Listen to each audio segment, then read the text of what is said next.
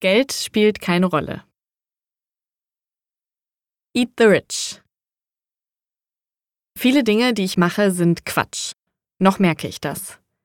Noch habe ich ein Gefühl von Fremdheit, wenn ich ein Sofa für 2000 Euro kaufe oder eine Mango für 3,49 Euro. Aber es kann gut sein, dass das bald nicht mehr so sein wird. Deshalb will ich es konservieren in diesem Buch. Ich will das Gefühl festhalten, dass die Welt falsch eingerichtet ist und ich davon in vollem Bewusstsein profitiere. Bevor ich einer dieser Menschen werde, die sich einreden, dass alle Dinge genau so sein müssen, wie sie sind, dass es keine andere mögliche Gesellschaft gibt, kein anderes mögliches Ich für sie selbst. Diese Menschen, die meinen, sie wären durch ihre eigene Leistung reich geworden.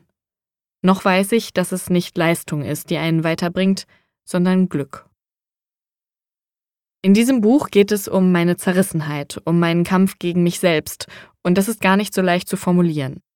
Es geht nicht um etwas, das gewesen ist, sondern um das, was ist.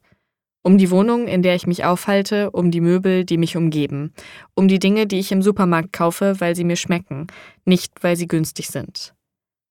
Neulich stand ich mit M vor einem Regal in einem italienischen Feinkostladen. M, das muss man vielleicht wissen, ist mein Partner. Wir teilen kein Konto, aber einen Haushalt und auch sonst alles miteinander. Wir sind eine bourgeoise Kleinfamilie, demzufolge Feinde des Sozialismus. Als diese standen wir also in dem Laden vor uns in einem Regal, winzige Gläser mit Trüffeln drin, 16,85 Euro für 50 Gramm. M sagte, Kauf das, du liebst Trüffel. Obwohl er weiß, wie sehr ich es hasse, Trüffel zu lieben. Ich habe ein Gläschen gekauft. Mein erstes Buch war eine Anklage. Ich stand vor der Gesellschaft, vor meinem Publikum und zeigte auf all die Dinge, die ich erlebt und recherchiert hatte. Ich zeigte auf die Widersprüchlichkeiten der deutschen Sozialpolitik, auf die historische Verachtung der Unterschicht, auf meine Kindheit, die sorgenfreier hätte sein können. Ich wollte zeigen, dass diese Gesellschaft Armut und Arbeitslosigkeit braucht, um zu funktionieren, und wie sehr ich darunter gelitten habe. Eine Frage, die mir seitdem oft gestellt wird, wann hast du gemerkt, dass deine Familie arm ist? Manchmal in Abwandlungen, dass ihr anders seid, dass ihr weniger Geld hattet, dass weniger Ressourcen da waren oder, positiver formuliert, dass andere Kinder mehr Geld hatten als du. Bisher habe ich immer brav geantwortet, dass Armut auch nur eine von vielen ökonomischen Realitäten ist.